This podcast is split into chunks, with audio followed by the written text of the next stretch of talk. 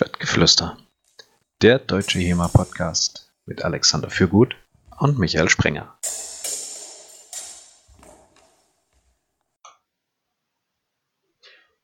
Hallo zusammen.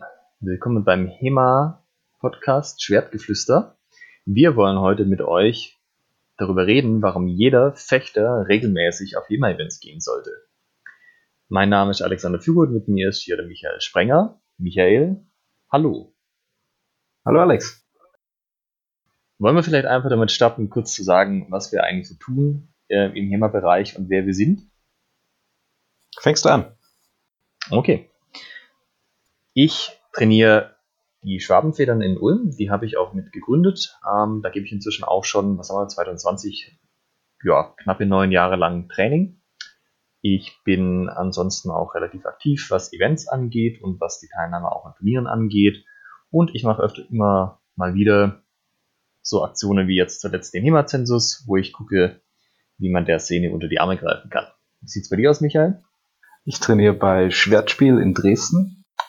Hab da bis vor einem Jahr auch noch Training gegeben und äh, im Prinzip das Training, so wie wir es jetzt da vorfinden, aufgebaut.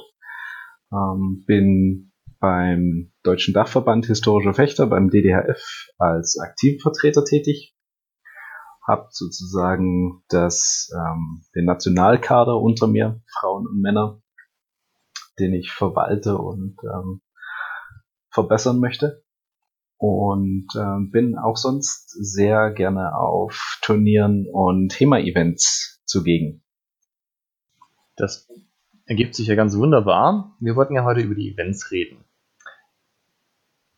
Hast du ungefähr eine Ahnung, auf wie vielen Events du denn letztes Jahr ungefähr warst? Ich würde sagen, so ein knappes Dutzend jetzt aus dem Bauch heraus. Mhm. Mhm. Also so ungefähr eins pro Monat ist so die, die Maßgabe. Okay. Weil ich habe das für mich auch mal ausgerechnet. Ähm, ist, ich war auf 14 Events letztes Jahr und da im Dezember und im Januar typischerweise keine sind, ähm, ist es sogar mehr als ein Event pro Monat in der Regel. Und es gibt ja verschiedene Eventformen. Insgesamt kann man, denke ich, sagen, ist, man kann unterscheiden in Events, wo man miteinander fechtet, also wo es keine klare Lehrer-Schüler-Rolle gibt. Da fallen zum Beispiel Turniere drunter oder auch sowas wie eine offene Halle, wo man sich einfach trifft, um miteinander zu fechten.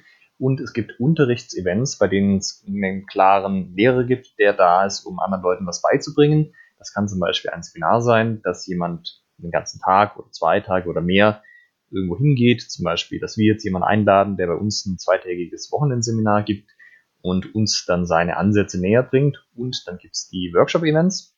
Da hat man in der Regel mehrere Trainer, teilweise auch mit mehreren Waffen, beziehungsweise das ist wahrscheinlich sogar das Übliche. Und die haben dann so, ja, meistens zwei Stunden Slot, wo sie entsprechend den Teilnehmern ihre, ihre Sachen ähm, wiedergeben können. Und ich würde das dann noch weiter unterscheiden. Hast du denn da auf warst du denn da auf allen Typen dieser Event, äh, die du gerade beschrieben hast, vertreten? Äh, tatsächlich ja, es ist so ungefähr gleich verteilt. Also was eine häufige Missung ist, ist ein äh, Workshop-Events, die auch Turnier dabei haben. Zum Beispiel das Swordship Gathering in München, was ja das größte deutsche Event ist. Ähm, das ist eins davon. Ich war aber auch auf reinen Turnier-Events, also jeweils ungefähr vier Stück. Und ich war aber auch ähm, reinen Unterrichts-Events, also Seminare, die wir selbst veranstaltet haben, als auch externe. Lehrgänge. Also ein guter Mix. Was bei dir aus? Ähm, bei mir ist es irgendwie ähnlich. Also ähm, habe mich dann jetzt zum Schluss bisschen mehr auf reine Turniere fokussiert, weil ich gemerkt habe, dass mir das äh, am meisten Spaß macht, irgendwo hinzufahren und ähm, mich um Medaillen zu hauen. Ähm, aber war auch wie du auf dem auf dem Gathering ähm,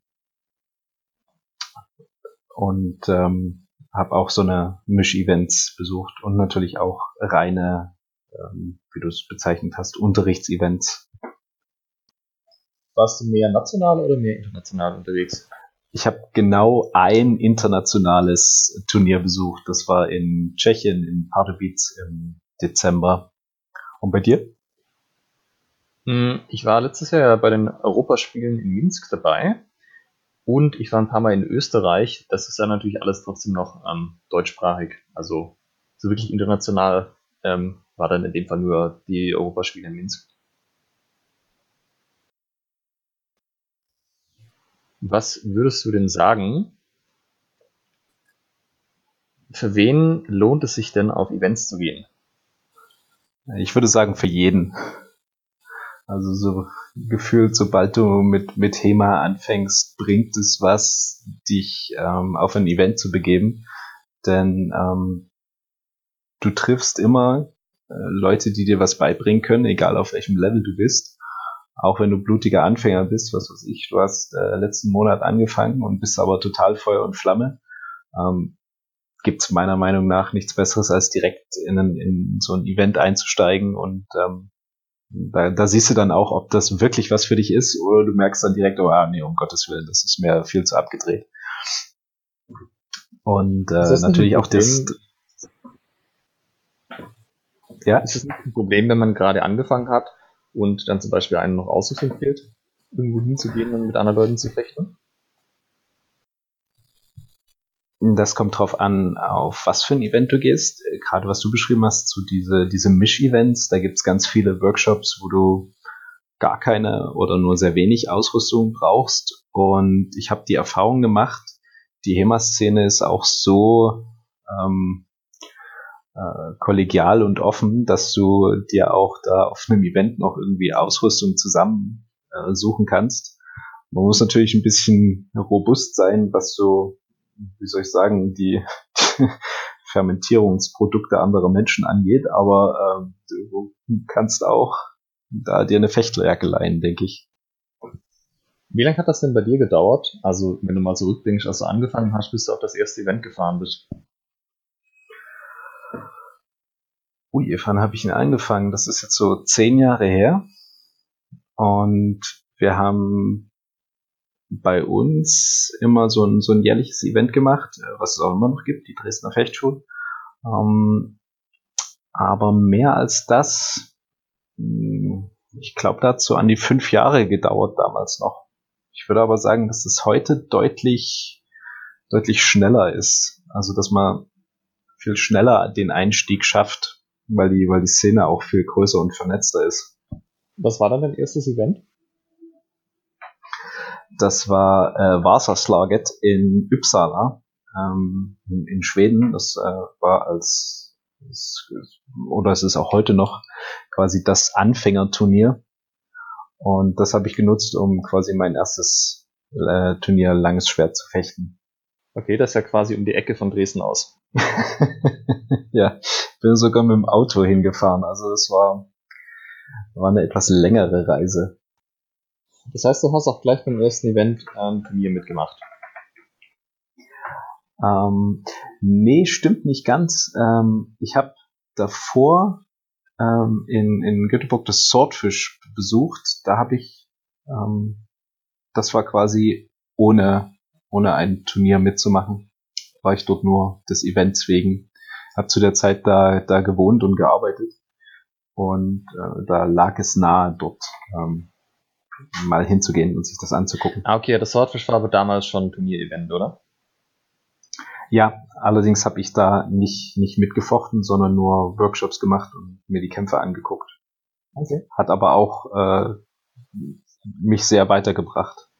Ich habe gerade mal bei mir nachgeschaut. Ich war nach knapp eineinhalb Jahren auf dem Drein-Event als erstes Event. Das war 2013 und 2011 habe ich angefangen. Ähm, ich würde für mich sagen, dass das einen ziemlich positiven Eindruck hinterlassen hat. Ähm, vor allem das Rhein-Event ist ja eines der ältesten und eines der größten Events. Ähm, Swordfish ja eigentlich auch. Und ich fand das relativ beeindruckend, dass man da einfach dann so viele Gleichgesinnte getroffen hat, die, wie du sagst, ähm, sehr freundlich und sehr offen auch waren, mit einem irgendwie Sachen zu besprechen. Und auch, dass man natürlich einfach sehr viel Wissen mitgenommen hat, aber halt auch die Erkenntnis, das macht total Laune und es wird eigentlich davon aufgewertet, dieses Hobby, dadurch, dass man es mit anderen Leuten zusammen macht. So ging es mir auch. Also ich habe da auf dem, auf dem Swordfish keinen gekannt, ähm, also außer die ähm, der, der Göteborger Fechtschule da. Ähm, aber das ist, also das verliert sich ja in, auf diesem riesen Event. Ich weiß gar nicht, 250 Leute, die da teilnehmen, alles zusammen. Und, also ähm, inzwischen sind es, glaube ich, sogar über 300 Leute. Krass. Aber selbst bei dieser Größe hatte ich nie das Gefühl, ähm, alleine zu sein oder irgendwie verloren zu sein ähm, oder da irgendwie nicht keinen Zugang zu finden. Also du hast dann einfach an einem Workshop teilgenommen und hast jemanden aus Finnland, den USA, Australien, ähm, Südamerika, sonst woher kennengelernt, wo überall auf der Welt äh, historisch gefochten wird. Äh, das ist schon, das ist schon klasse. Also der, auch der, der, der Einstieg ist, es, es gibt, es gibt da keine Hürde, fand ich. Ja, ähm, ich muss kurz eine Geschichte erzählen. Also in meinem ersten Drein-Event habe ich auch Arthur Pharma kennengelernt. Ähm, wer Arthur nicht kennt, das ist ein sehr, sehr freundlicher, hochgewachsener ähm, Holländer, der ein sehr, sehr guter Fechter ist und damals auch schon war. Und ich habe tatsächlich auf dem Drein-Event auch bei dem Turnier mitgemacht. Das ist ähm, eher ein Spaßturnier, sagen wir mal. Passt übrigens auch ganz gut, weil jetzt gerade sind diverse Leute, die ich kenne, auf dem Weg zum Drein-Event, beziehungsweise wenn die Podcast-Folge ausgestrahlt wird, ist das Drein-Event wahrscheinlich gerade voll im Gange oder dann schon vorbei. Und habe dann gleich in der ersten Runde auch Auto als, äh, Pharma als Gegner bekommen. Und ähm, sagen wir mal, er hat mich nach Stich und Faden abgezogen, aber auf eine sehr freundliche Art und Weise. Und dadurch, dass er damals einfach schon ein sehr guter Fechter war, hat mir das auch nochmal gezeigt, ähm, welches Level einfach zu erreichen ist. Ich weiß natürlich nicht, ob ich mit dem Blick von heute da drauf schauen würde und dann immer noch sagen würde, das war, das war richtig gut, aber damals war das halt so ein Unterschied wie Tag und Nacht, wo ich mir dachte, boah, da habe ich echt noch viel vor mir, da kann ich aber auch echt noch viel lernen. Also die, der Weg ist noch weit, aber er, er lohnt sich sozusagen zu gehen. Und das ist eine Erkenntnis, die ich vorher in der Form noch nicht hatte.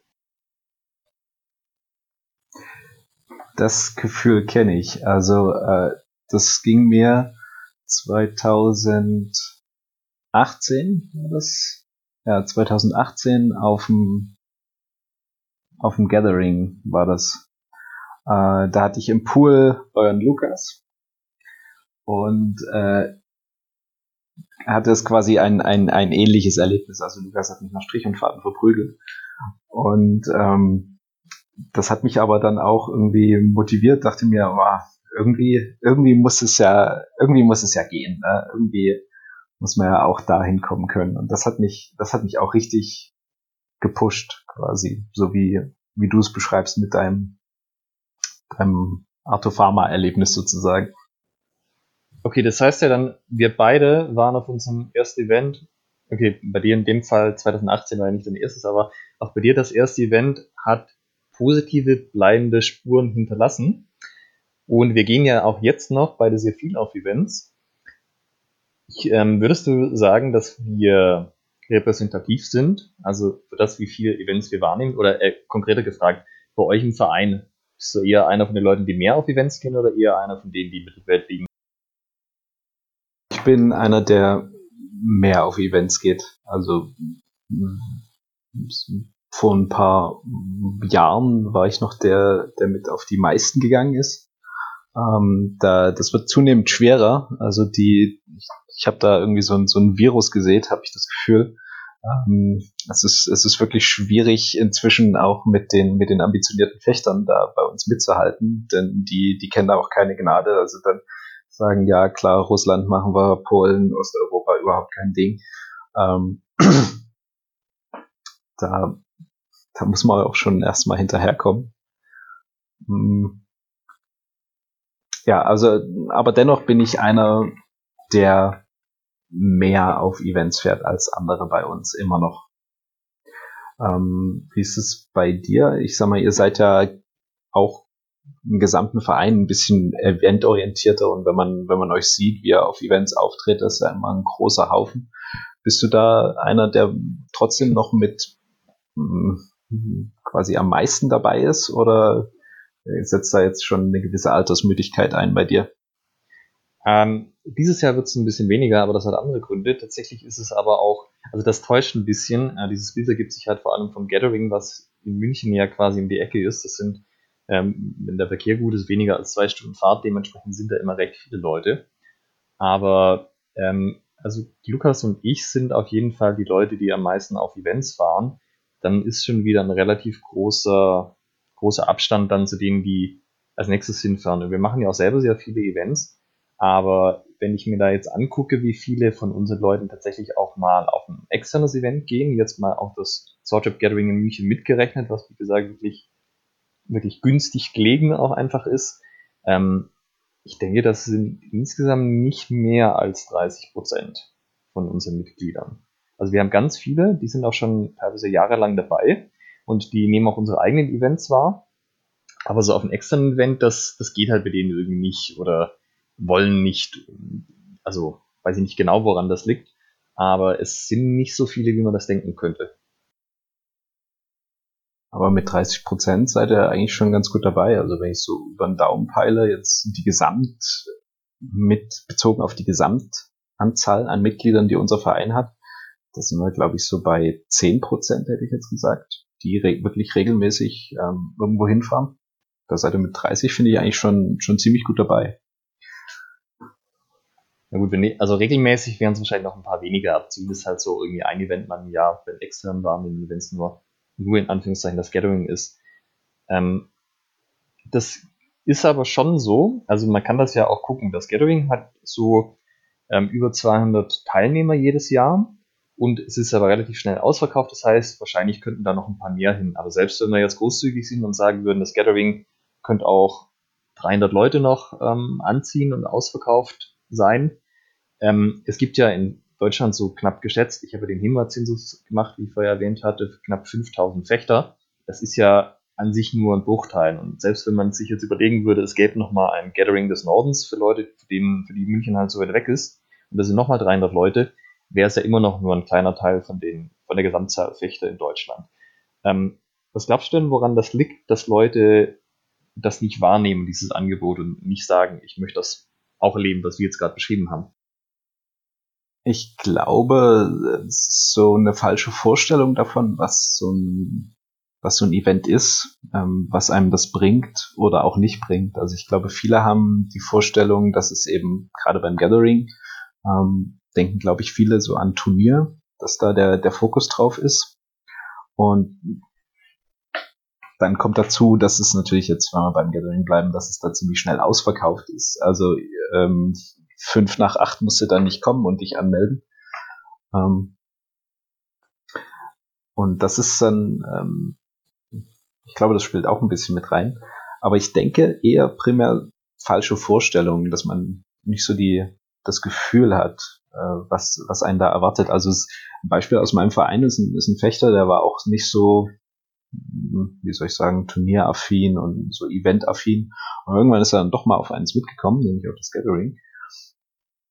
Ja, und jetzt ist er total begeistert. Er hat gesagt, naja, ich glaube, mit der Ausrüstung muss ich noch mal ein bisschen nachlegen. Dann will ich auch mal ein Turnier fechten. Und das war ja total cool mit den Workshops. Und äh, selbst wenn dir das nicht passt, äh, kannst du dich mit anderen Leuten einfach so ähm, zusammentun, ein bisschen fechten. Und da kann dir, kann dir jeder noch irgendwas beibringen oder probierst verschiedene Waffen aus.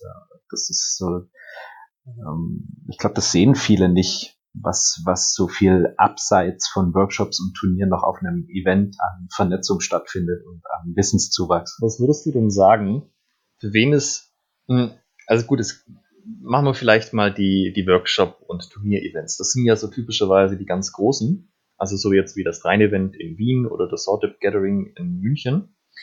Ähm, ja, was auch schon die größten beiden im deutschsprachigen Raum sind für wen sind die denn geeignet? Ist das jetzt eher was für Anfänger? Ist das eher was für Fortgeschrittene? Eher was für Vollprofis?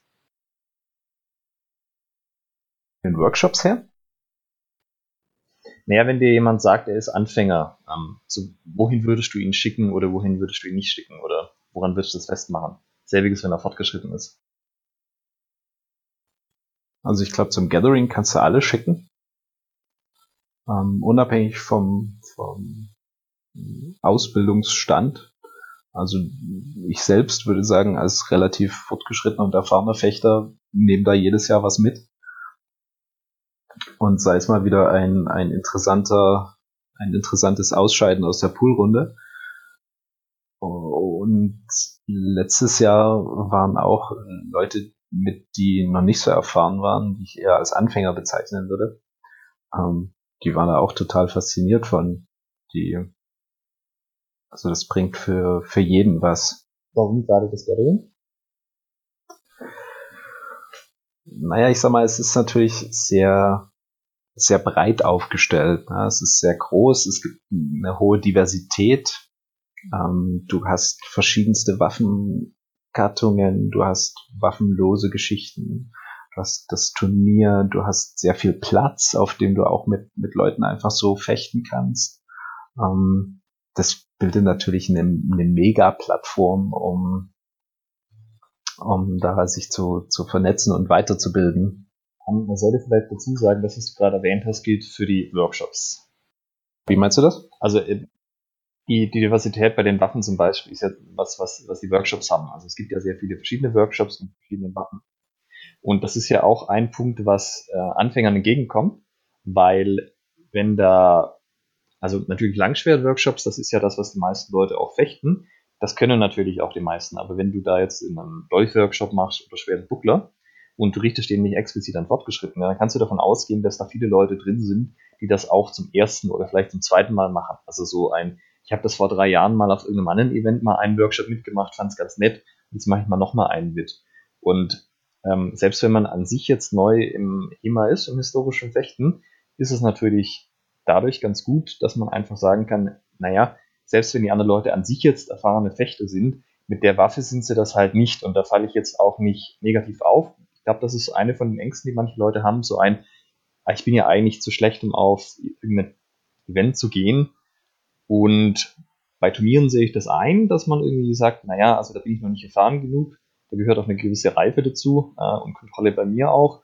Aber bei einem Workshop-Event, ähm, wo es viele gemischte Waffen auch gibt, da ist es ja eigentlich umso besser, weil es gibt vieles, was sich explizit an Anfänger richtet und also ja, wo man auf keinen Fall irgendwie negativ auffällt, nur weil man jetzt zum ersten Mal schwer Buckler macht, weil es ganz, ganz vielen Leuten, selbst die in anderen Waffen sehr erfahren sind, genauso geht.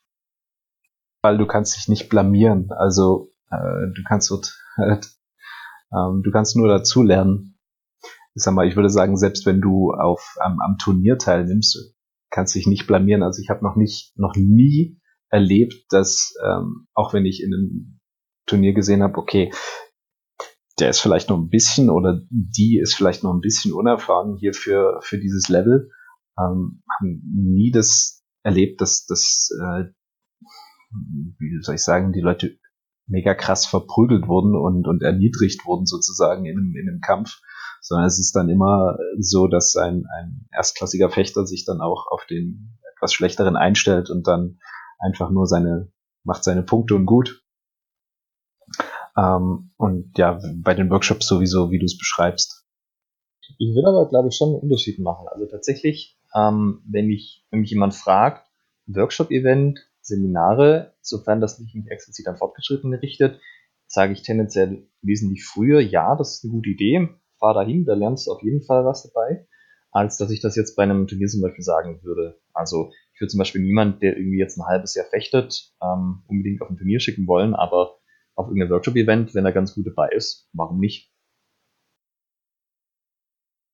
Ja, das ist ja interessant. Also ich würde es äh, schon machen. Also muss ja jeder, einmal muss es jeder selber für sich ähm, entscheiden. Also ich würde niemanden zwingen, äh, nach einem halben Jahr auf ein äh, auf einem Turnier teilzunehmen. Doch, Michael, ich finde, wir sollten mehr Leute dazu zwingen, auf Events zu gehen und dadurch äh, unsere Grundfrage zu beantworten. Ja, mehr Leute sollten auf Events in dazu gezwungen werden. auf Events gehen, ja, aber vielleicht an einem Turnier teilzunehmen. Ich, hm, ja, okay. Das muss vielleicht dann nicht sein. Ähm, Mhm. Aber es gibt da durchaus Fechter, und das habe ich auch, sehe ich bei uns im Verein, die sind ein halbes Jahr dabei, die entwickeln sich super schnell, da, da kannst du gar nicht, so viel Input kannst du gar nicht als Trainer liefern, ähm, wie, die, wie die aufsaugen und die auch einen, eine, richtige, eine richtige Wettbewerbsattitüde haben, die wollen sich halt messen und wollen den Zweikampf und wollen den Wettbewerb. Ähm, klar, warum sollen die nicht nach einem halben Jahr schon auf ein Event gehen und sei es nur mal, um ein kleines bisschen sich wieder zu erden und festzustellen, hoi, hm, na okay, jetzt haben wir noch ein halbes Jahr wieder was zu hm, tun. Ich glaube halt, wenn ich auf ein Turnier fahre, ist es ja auch ein wichtiger Aspekt des sich Messens. Und ich glaube, es ist relativ schwer, auf ein Workshop-Event zu gehen oder auf ein Seminar und dann hinterher deprimiert zu sein. Also ich kenne das von Leuten, wenn die sagen, ha, es hat irgendwie gar nichts geklappt und ich habe irgendwie gar nichts verstanden. Aber wenn du einen guten Trainer hast, ist das relativ unwahrscheinlich, weil der das dann halt erkennt, woran das liegt und dir entsprechend hilft. Ähm, wohingegen bei Turnieren das halt durchaus wahrscheinlicher ist, wenn das jetzt zum Beispiel kein explizites Anfängerturnier ist, dass du dann heimkommst und irgendwie sagst, hm, ich habe jetzt die Sachen, die ich dachte, dass ich konnte, alle probiert und die klappen alle nicht und jetzt bin ich irgendwie deprimiert oder dass die Leute sich selber größere Anforderungen setzen oder sagen, das muss jetzt irgendwie, keine Ahnung, einen Kampf würde ich schon gerne gewinnen und dann gewinnen sie gar keinen. Und ich habe das Gefühl, das ist so auf einem Workshop-Event nicht möglich, weil da gehe ich hin, habe ich Spaß mit Leuten, ich mache irgendwas zum ersten Mal, da kann es gar keine Anforderungen geben. Also ich kann dir ja nicht von mir erwarten, dass ich jetzt irgendwie Hellebarde fechten kann, nur weil ich ein Schwert fechten kann oder so. Also ich habe das Gefühl, da machen sich die Leute selber nicht so viel Stress mit ich sag mal, es bringt dich ja trotzdem weiter. Also auch die Erfahrung, wenn du jetzt bei einem Turnier teilnimmst und da nur, äh, ja, nur verlierst, äh, keinen Poolkampf gewinnst, ist in meinen Augen auch eine, eine Erfahrung, ähm, die, die dich durchaus weiterbringt. Wenn du, es kommt natürlich auch drauf an, ähm, irgendwo brauchst du dann natürlich auch einen Trainer, der dich, dir hilft, das so ein bisschen einzuordnen. Ne? Der sagt, guck mal, bist jetzt ein halbes Jahr dabei ähm, und wo du hier gefochten hast, das ist schon das, das obere Ende des Levels, was, was, sagen wir mal, sagen wir mal jetzt beim Gathering im deutschsprachigen Raum zu finden ist. Ähm, das ist jetzt keine Schande, ne? Und mh, hm, wir haben gesehen, die und die Sachen funktionieren, da und daran müssen wir arbeiten.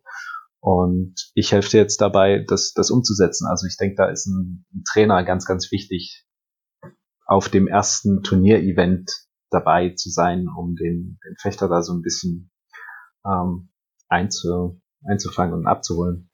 Was sind bei euch die, die Art von Events, auf die die Leute dann typischerweise fahren, wenn sie zum ersten Mal fahren? Also meistens ist es ja so, man wird irgendwohin mitgenommen. Also ich glaube, ich habe das selten erlebt, dass jemand von sich aus irgendwo hinfährt, wo zum ersten Mal, wo gar niemand anders hinfährt. Meistens ist es eher so ein, komm, wir gehen eh hin zu x Personen, kommt doch auch mit. Ähm, was ist denn das bei euch? Das ist eine gute Frage. Das ist, unter, das ist unterschiedlich. Also es sind Misch-Events, aber ich würde sagen,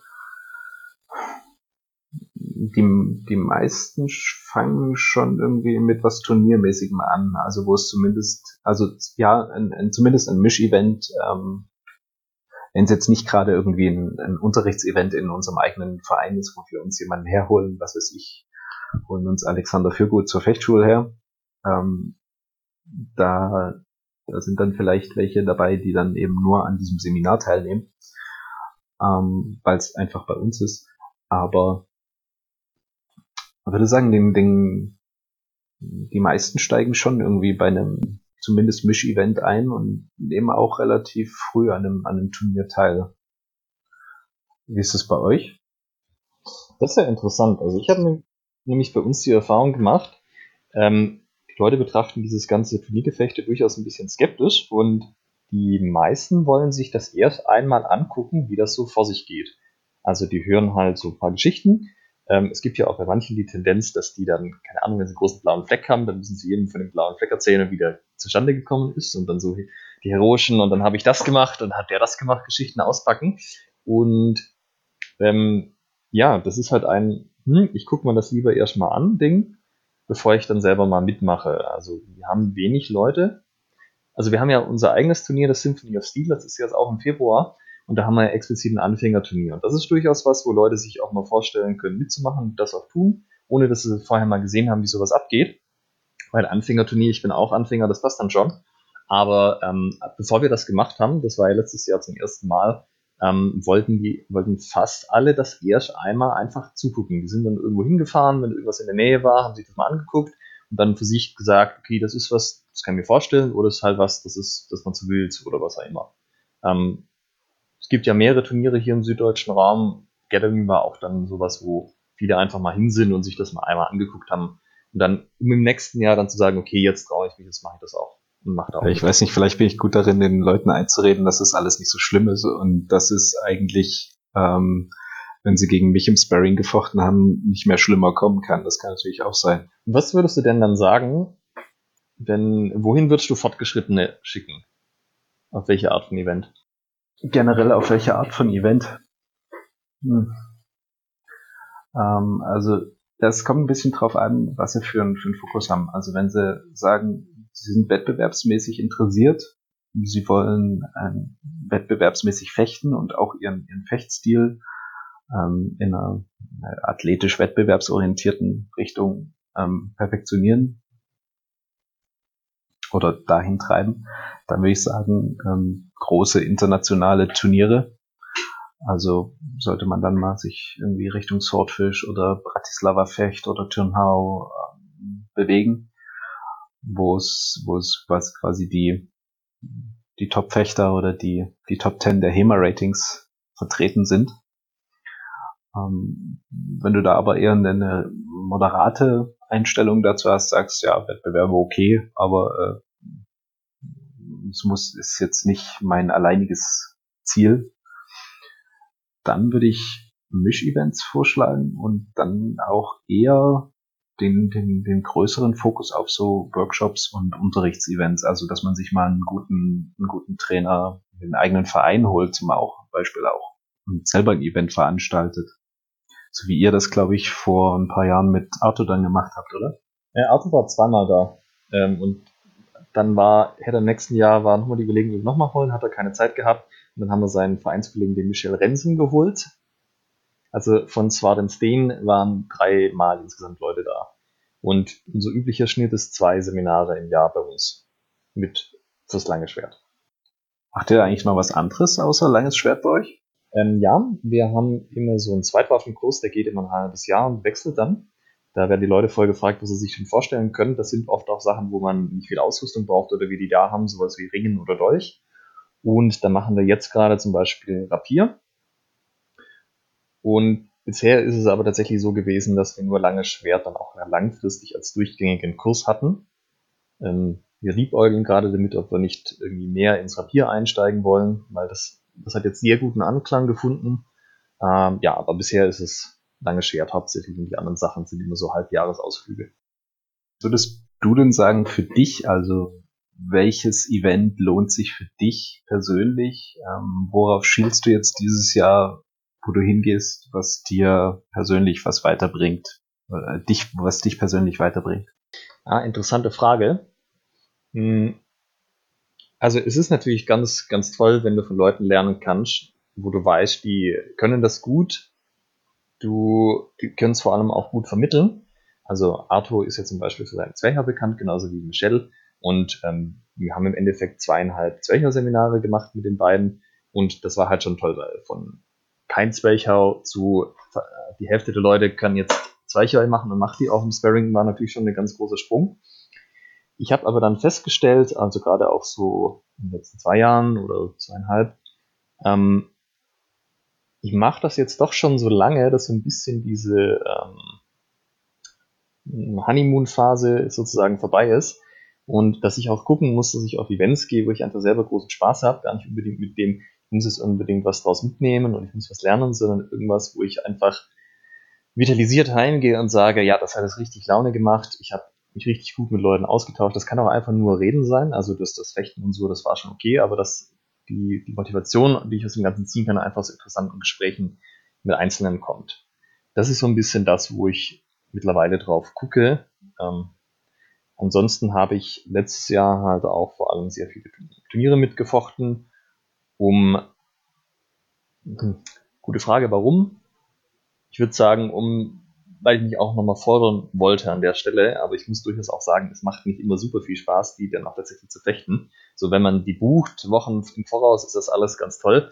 Und dann so am Abend vorher, ah, und jetzt morgen früh aufstehen und dann da hinfahren und den ganzen Tag sich bewegen da denke ich mir manchmal auch, äh, das nette liegen zu bleiben, aber ja, hinterher ist dann schon so ein, ah, ich habe wieder neue Erkenntnisse gesammelt, neue Erfahrungen gemacht, vielleicht auch neue Leute kennengelernt, die irgendwie nett waren. Ähm, also ja, das macht dann schon auch immer Spaß.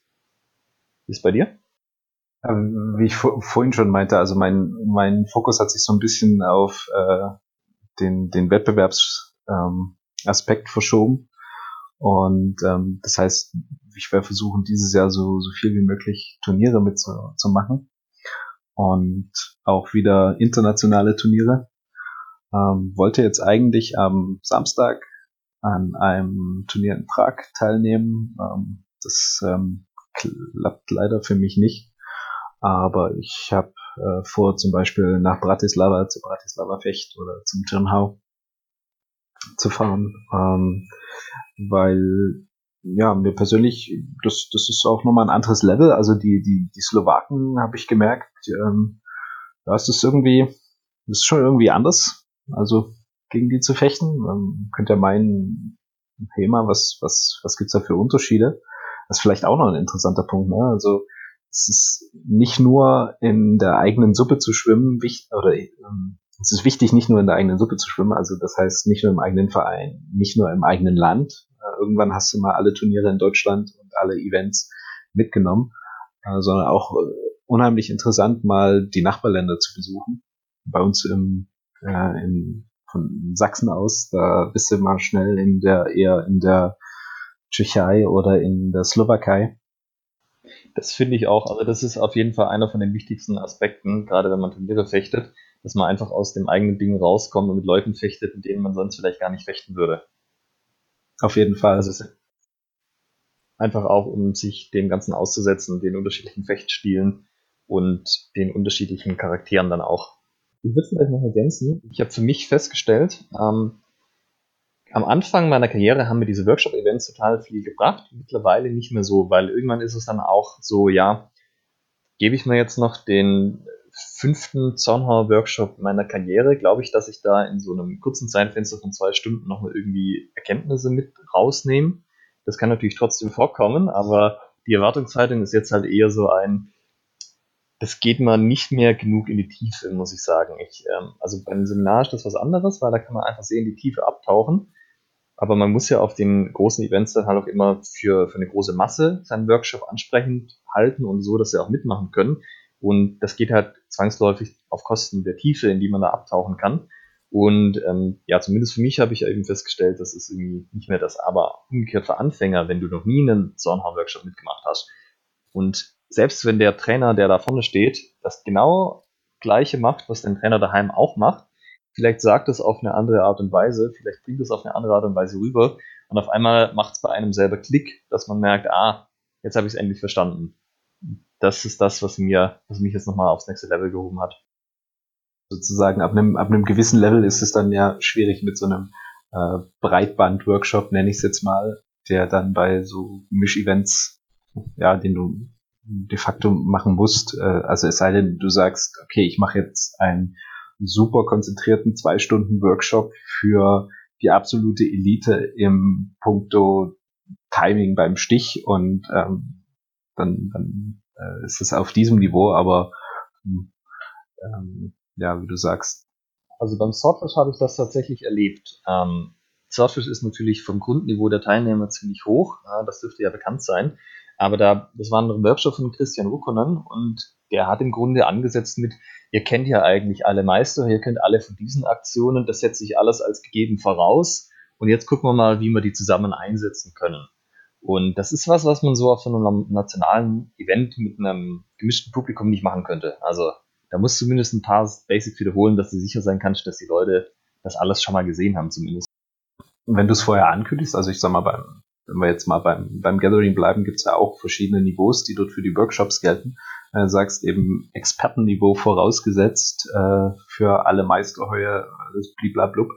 Ähm, hm, denkst du nicht, dass das äquivalent ist? Nee, weil ich habe das noch nie funktionieren gesehen. Das, ich weiß das auch noch von früher, als ich selber noch einer der unerfahrenen Fechter war. Hast du auch beim Drein-Event mit Leuten geredet, wie ist denn das? Kann ich in den Workshop, da steht es irgendwie fortgeschritten dran und dann haben alle grundsätzlich gemeint, ja, ja, das passt schon. Jetzt guckst du einfach mal rein, guckst, wie es läuft, kannst du dann immer noch rausgehen. Und die Leute, also die Trainer vorne sind natürlich nett, die wollen ja, dass die Leute, die dann in den Workshops sind, auch Spaß haben. Das heißt, im Zweifelsfall regeln die den Anspruch runter, um der Gruppe entgegenzukommen, die da ist. Also so wie man es im eigenen Training ja auch machen würde, als dass sie sagen, nee, ich stelle das auf Stur und ich ziehe das auf dem Niveau durch, dass die fünf Leute, die das mithalten können, das da was draus mitnehmen. Ich habe es letztes Jahr beim, beim TAFD habe ich so gemacht, habe ich den, den Workshop als äh, sehr straff angekündigt. Ähm, wirklich nur für die, die es äh, die Turniere fechten wollen, die das auch äh, sportlich machen wollen und ähm, habe dann mit eins, zwei, drei, vier Leuten quasi den Workshop gemacht. Und das waren dann aber auch genau die richtigen, ne? die, ähm, die haben dann halt sehr gut, sehr gut da reingepasst. Okay, interessant. Ja gut, wenn es dann, wenn es dann nur vier Leute sind, aber ich meine, was hätte ich gemacht, wenn es jetzt ein knappes Dutzend Leute gewesen wäre mit unterschiedlichen Stufen? Naja, ich habe ich hab's ja, also beim TFD hast du ja vorher genau beschrieben, ähm, was du, was du machst. Also wenn du deine, dich, deine, deine, ich sag mal, Bewerbung abgibst für den, für den Workshop, schreibst ja genau rein, welches Niveau muss dabei sein, was muss an Vorkenntnissen sein, was erwartet die, die Teilnehmer und habe da eben versucht, das möglichst detailliert zu beschreiben, meine Anforderung. Was dann eben dazu geführt hat, dass da nicht so viele gesagt haben, dass sie das machen wollen. Ja, also wie gesagt, ich kenne es halt von anderen Events so, dass das auch durchaus mal ignoriert wird. Und also so ein Stück weit ist das halt so eine selbsterfüllende Prophezeiung, weil dadurch, dass so viele Leute diese Niveauangaben dann ignorieren, ähm, ist das Niveau typischerweise niedriger als das, was auf der Niveauangabe steht. Und dann ist es halt so ein, ah, jetzt war ich in diesem fortgeschrittenen Workshop, aber eigentlich waren das auch nur wieder Grundlagen auf die Ebene, da kann ich beim nächsten Jahr auch wieder reingehen. Ähm, was mich irgendwie so dazu, dass du immer höher ranken musst, als ähm, du das eigentlich sozusagen, als der Workshop eigentlich ist. Genau, so. Wer nach diesem Workshop überlebt hat, gehört schon zur Elite oder so. ähm, wir haben jetzt schon einen ganzen Haufen Events so ein bisschen angerissen, auch vom Titel her. Ähm, TAFD zum Beispiel steht dafür das Treffen historischer Fechter Deutschlands, früher Treffen historischer Fechter Mitteldeutschlands. Was sind denn deine Event-Favoriten? Was ist einfach das, wo du sagst für dich selber, das macht Spaß, da gehe ich immer wieder gerne hin? Die Dresdner Fechtschule. Ähm und direkt danach äh, muss ich sagen, ist es das für mich persönlich das Gathering, also weil da, da siehst du einfach da siehst du so ziemlich alle, die du kennst, also die gesamte deutsche HEMA-Szene. Ähm, also ich würde da auch nur hinfahren, um irgendwie Leute zu treffen, glaube ich. Ähm, das ist schon so, so mein Favorit. Ähm, wer, eigentlich ist es jedes, jedes deutsche Turnier, weil du triffst dann vielleicht nicht alle, sondern es ist dann immer ein, relativ lokaler Kreis vielleicht an, an Leuten. Also, keine Ahnung, beim, beim Dürer triffst du dann eben mehr so die, die Süddeutschen und ähm, in, in Kassel oder beim Frühlingsfechten dann eben mehr so Leute aus Hessen und NRW oder äh, Niedersachsen. Aber ähm, ich würde sagen, hauptsächlich das, das Gathering und danach so die ganzen, die ganzen deutschen Turniere. Also beim Gathering gehe ich auf jeden Fall mit. Ähm, ich würde noch das Drein-Event dazu nehmen. Das Drein-Event, wie erwähnt, ist ja eines der ältesten EMA-Events überhaupt, zusammen mit Dijon. War natürlich auch dadurch, dass ich da mein, mein erstes Event mitgenommen habe und danach auch noch ein paar Mal da war, ähm, hat das natürlich Eindruck hinterlassen, aber ja, das Rhein-Event war einfach schon früh ein sehr großes Event, wo sehr viele Leute zusammengekommen sind, sehr viele Deutschsprachige auch, wo viel Vernetzung stattgefunden hat, viel Austausch und was durch seinen eigenen Flair, äh, ich sage nur Hüte, immer sehr viel, sehr gute Stimmung einfach verbreitet hat, wo man mit einem guten Gefühl aus dem Ganzen rausgeht. Obwohl natürlich ein Dreitages-Event schon auch knochenhart sein kann, je nachdem, was man da so macht. Äh, auf Platz zwei würde ich bei mir auch das Gathering sehen, das Sword Gathering in München. Ähm, ich würde sagen, das ist, das ist ja noch nicht so alt. Das ist jetzt, glaube ich, in der vierten, vierten, das vierte Mal, dass es stattfindet, oder? Ja, ich glaube, seit 2017 gibt's das. 17, 18, 19, 20. Ja, das vierte müsste es jetzt sein. Ja, genau. Ähm, das ist eines der wichtigsten Events jetzt aktuell, also gerade für Deutschland. Ähm, ja, weil, wie du sagst, einfach alle Leute zusammenkommen und ähm, das auch eine Riesenleistung war vom Lini und vom Ingolf, also Ingolf Pop-Kohlweiß und Sebastian Lindstedt, die den Swordship gemacht haben 2016, da einmal quer durch Deutschland und Österreich gefahren sind, alle möglichen Vereine besucht haben. Bei uns waren sie zum Beispiel auch. Und um dann, also ich weiß nicht, ob sie das damals schon geplant hatten, aber zumindest hat das ja dann dazu geführt, dass die gleichen Vereine und deren Trainer halt auch zum Swordship Gathering zum ersten eingeladen haben. Und dass dadurch halt wirklich auch so ein großes Event entstehen konnte, wo man auch immer ähnliche Leute sieht und ja, halt auch einfach sehr viel Vernetzung stattfindet, die es sonst nicht gegeben hätte. Also da ist ein ganz, ganz großer Verdienst, der da stattfindet, natürlich auch ähm, mit den übrigen Organisatoren wie Ox und dem WDF, der das Ganze stützt. Und auf Platz drei den Schwabenhau in Ulm. Äh, den organisiere ich ja auch hauptverantwortlich, dementsprechend gebiased bin ich da natürlich, aber ähm, ich finde es immer wieder ganz toll, das einfach dann auch zu sehen. So, auch, so, auch gerade die Leute bei uns, die halt vielleicht nicht auf ein externes Event gehen würden, ähm, die halt einfach solch zwei Tage lang mit den, mit den Externen, die da zu uns kommen, austauschen, in Workshops mitmachen und dann hinterher halt auch so ein, sagen wir, so ein Glühen in den Augen haben, wo ich einfach den Eindruck habe, das hat ihnen sehr viel Freude bereitet. Also das finde ich auch dann immer wieder sehr, sehr schön. Das ist in der Tat, also der, der, der Schwabenlauf, ich habe ihn bisher nur einmal mitgenommen, aber das ist auch ein Event, was, was nicht Turnier, ähm, was ja gar nichts mit Turnier zu tun hat, ähm, was ich aber auch sehr gerne äh, wieder besuchen werde. Also das ist, das, das hat mir auch richtig gut gefallen. Lob an dich. Wir haben ein Turnier. Und, äh, ah, danke. Wir haben ein Turnier, allerdings ist es nur ein kleines Schnittturnier, also mit Tetrapacks und PET-Flaschen, alles nicht so super ernst. Ähm, ja, aber auf jeden Fall kein, kein Fechtturnier. Ich sammle übrigens schon jetzt irgendwie seit einem halben Jahr hier Tetrapacks. Ähm, ich glaube, die muss ich irgendwie vorher zu euch transportieren. Ansonsten, das, meine Bude sieht ja schon aus wie, es ist, grenzt ein bisschen am Messitum. ja, äh, ich glaube, die Leute kennen den Struggle, die Schnitte smart. Also ich ja, werde da als Schnitttest-Sponsor auftreten. Vielleicht mache ich auf alle Tetrapacks meine, mein Konterfei drauf. Das ist, ähm, weiß nicht, ob das den einen oder anderen dazu motiviert, noch ein bisschen kräftiger gegen den Tetrapack zu schlagen. Es wird auf jeden Fall das Ergebnis beeinflussen, wir wissen nur vorher nicht in welche Richtung. Was, was mich jetzt zum Abschluss noch interessieren würde, Michael, Gibt es denn eine bestimmte Art von HEMA-Event, die man noch mehr braucht, von denen es noch mehr geben sollte? Oder ist da schon eine gewisse Sättigung erreicht? Also ich erinnere mich noch, als ich angefangen habe, da war es halt so, oh Gott, ein HEMA-Event. Dann geht man da mal besser hin, weil es gab ja nur eins innerhalb von einem Monat, innerhalb von so einem 300 Kilometer Umkreis.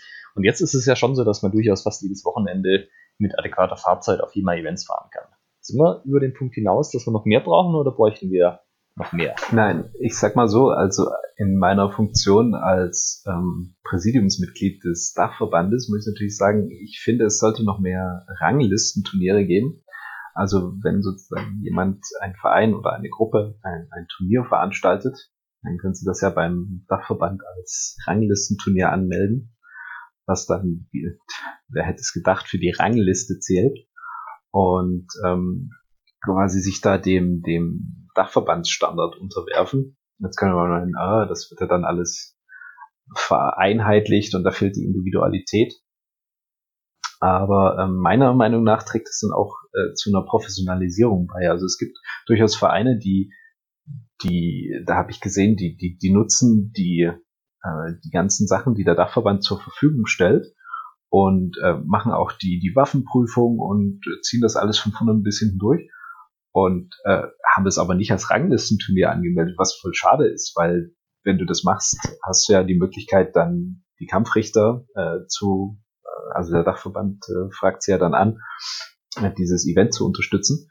Ähm, also davon würde ich mir in der Tat noch mehr wünschen. Okay, interessant. Ähm, was ich gut finde, ist, dass es inzwischen auch ein Damen-Event in Deutschland gibt, das Ski Masters in Berlin und das, ähm, heißt das andere in Frankfurt? Frau, Frauen, Frauentag? Das ist einfach, ich dachte auch gerade Frauentage, aber ja, genau. Also, ähm, ich glaube nämlich durchaus, dass es, dass das nett sein kann, ähm, an dieser Stelle halt bestimmte Schwerpunkte nochmal zu setzen, bestimmte Arten von Fechtern zu fördern, in diesem Fall Frauen. Ähm, das Ladies Weekend in Salzburg von Indes ist ja da einer von den Vorreitern. Das finde ich gut.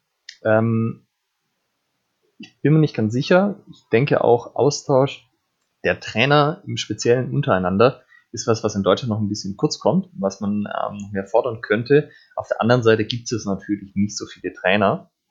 Das ähm, ist dann halt immer so ein bisschen die Frage, ähm, ob das dann überhaupt was bringt oder nicht, weil es, also von diesen ungefähr 5000 Fechtern in Deutschland sind ja so ungefähr neun bis zehn Prozent Trainer, also das sind ja auch schon gar nicht so viele. Aber ich glaube, denen wird es im Speziellen nochmal gut tun, sich gegenseitig besser austauschen zu können. Und ähm, ja, sehen wir mal, im, gucken wir mal im März, was die DTF-Trainertage in Ulm so bringen werden in der Richtung.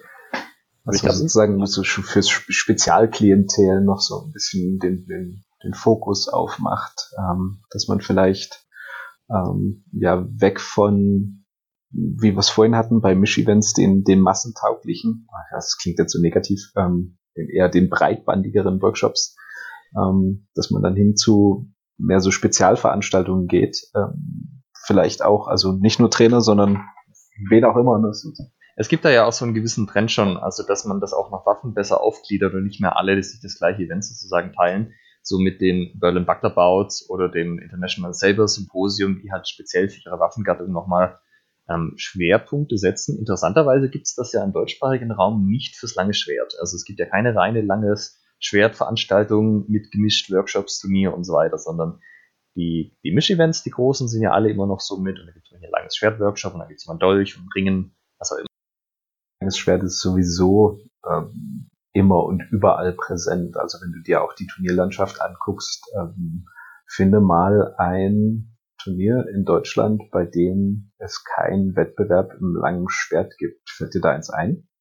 Äh, Turnier weiß ich nicht. Wie gesagt, hat die Berlin Buckler Bouts oder das International Sable Symposium, das sind ja Sparring-Events, zum Großteil mit Workshops teilweise. Also sozusagen, äh, die haben ja einen Workshop-Charakter.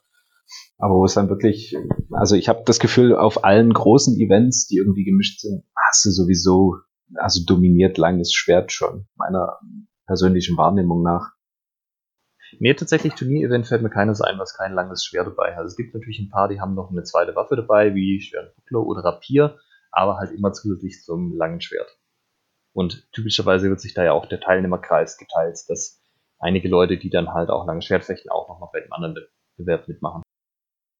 du denn, dass man das mal äh, forcieren sollte, irgendwie auch äh, die, die Langschwerttage zum Beispiel irgendwie ins Leben zu rufen, wo du dann äh, oder die fortgeschrittenen Langschwerttage, wo du sagst, okay, nur Fechter mit, je nachdem, wie man das dann objektiv gestalten möchte, die Anforderungen, ähm, die langes Schwertfechten, die Erfahrungen haben, die fortgeschritten sind, die sich dann mal ein Wochenende zusammentun und da sich gegenseitig weiterbringen, so eben wie jetzt bei den Trainertagen. Ja, gut, also es gibt natürlich die Wochenevents, also diese Fechtwochen, die sind oft ja auch ähm, waffengekoppelt. Also zum Beispiel, wir haben ja schon, oder Lukas in dem Fall, ähm, zwei so Langschwert-Bootcamps, Freikampf-Bootcamps veranstaltet.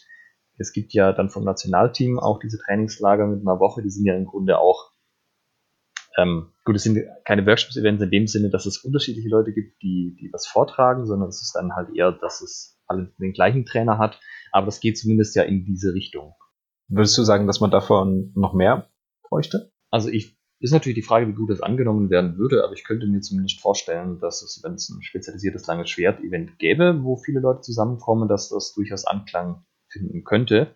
Und zumindest für, die, für das Skill-Level der Teilnehmer wäre das sicherlich nicht schlecht. Es ist aber natürlich dann wahrscheinlich auch ein bisschen anstrengender, wenn man halt tatsächlich seine Hauptwaffe die ganze Zeit fechtet und nicht sagt, ah, jetzt ist gerade nichts, was mich interessiert, dann äh, rede ich mal zwei Stunden mit Leuten, wie man das auf einem Workshop-Event vielleicht machen würde.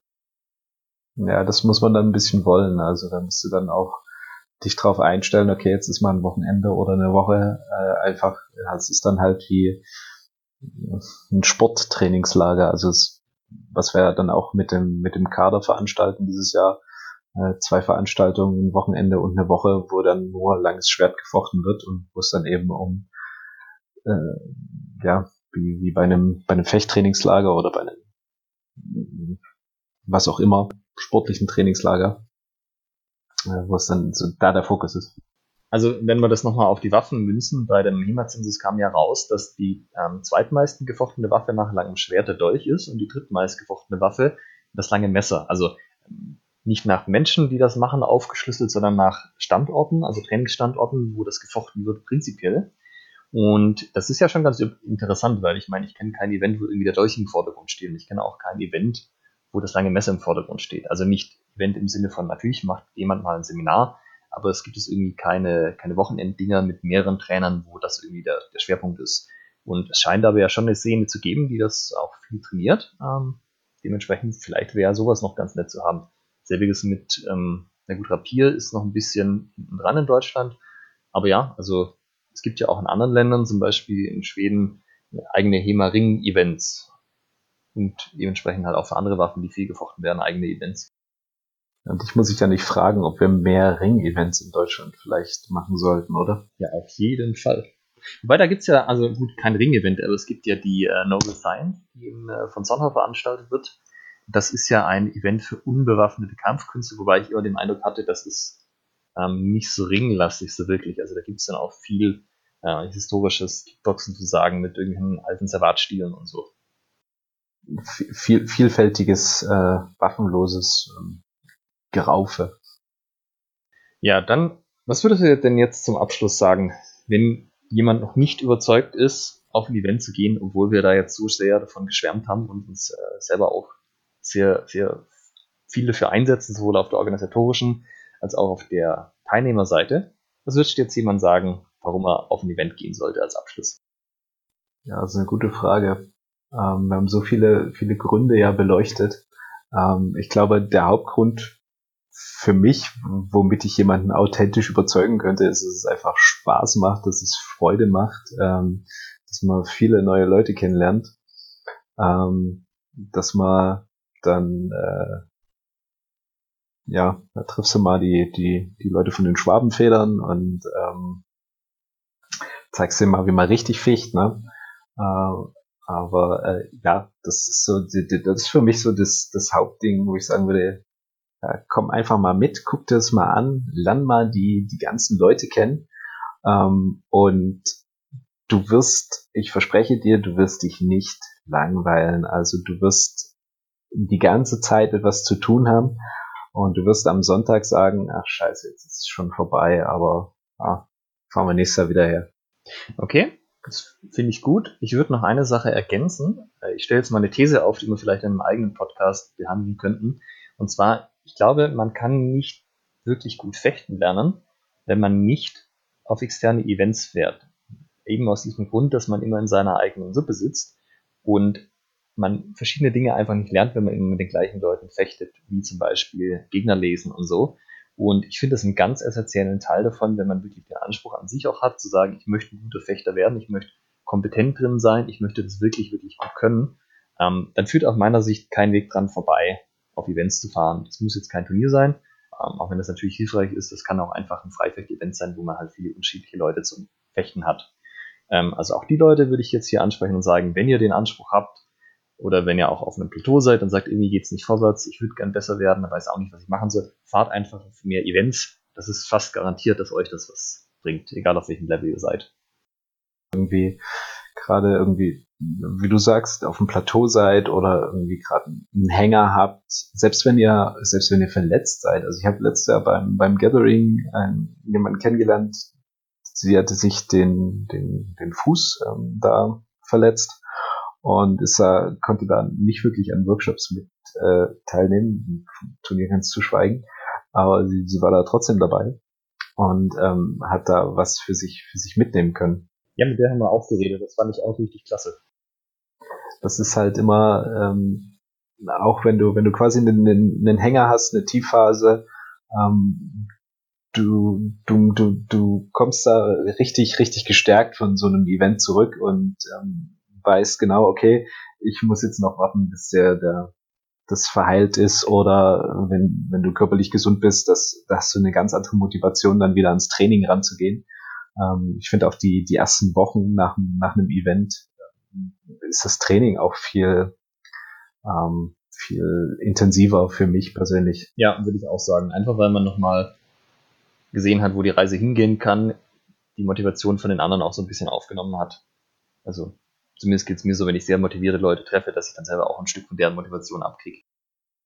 Die Frage äh, für unsere Hörer, wo, wo, wenn sie, wenn wir sie jetzt überzeugt haben, ne, ähm, Fahrt auf Events, ja, wo sollen sie denn da gucken? Ne? Wo findet man denn ähm, eine Übersicht über Events? Das ist ein interessanter Punkt. Ähm, es gibt verschiedenste, also drei Stück Plattformen, die so ein bisschen versuchen, so einen Eventkalender darzustellen fürs historische Fechten. Ähm, die eine heißt HEMACon, die funktioniert aber nicht so richtig und hat kaum Events. Dann gibt es von der HEMA Alliance, das ist eine amerikanische Organisation, einen Eventkalender. Der hat erstaunlicherweise gar nicht so wenig Events drin. Und es gibt noch mal ein drittes, der heißt HEMA Advisor.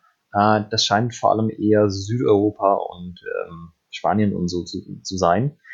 Tatsächlich, wenn man keine Leute kennt, die einem sagen können, wo man hinfährt, bleibt dann wahrscheinlich nicht so viel anderes übrig, als auf Facebook zu gehen, da in die entsprechenden ähm, HEMA-Gruppen zu gehen, wie zum Beispiel Historisches Fechten Bayern oder HEMA Dach, also d.a.ch für Deutschland, Austria und äh, die Schweiz.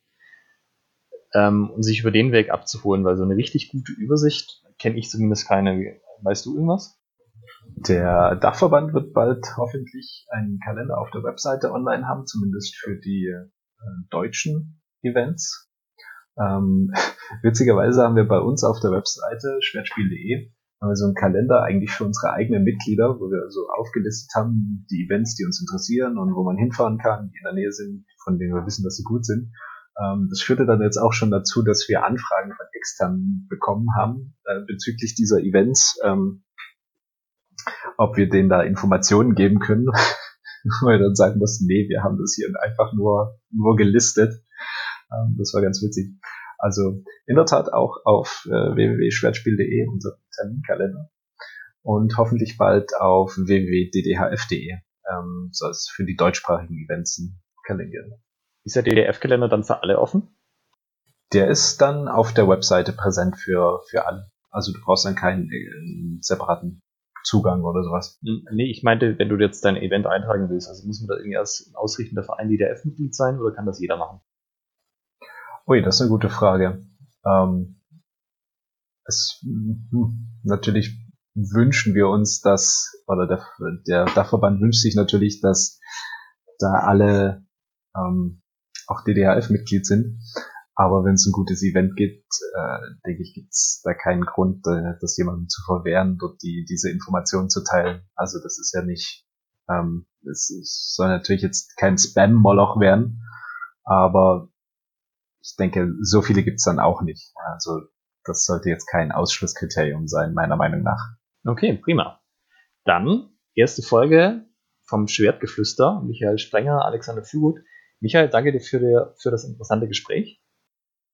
Ich danke dir. Ich hoffe, wir, äh, wir schaffen es, äh, diese, das Schwertgeflüster weiter äh, am Leben zu halten und ähm, dieses Jahr noch ein paar interessante Podcast-Folgen auszubringen. Ja, wir sind auch sehr auf das, das, Feedback unserer Hörer gespannt. Also zum einen hoffen wir natürlich, dass Leute das anhören und zum anderen sind wir sehr gespannt darauf, was ihr sagt. Ja, und dann hoffentlich bis bald.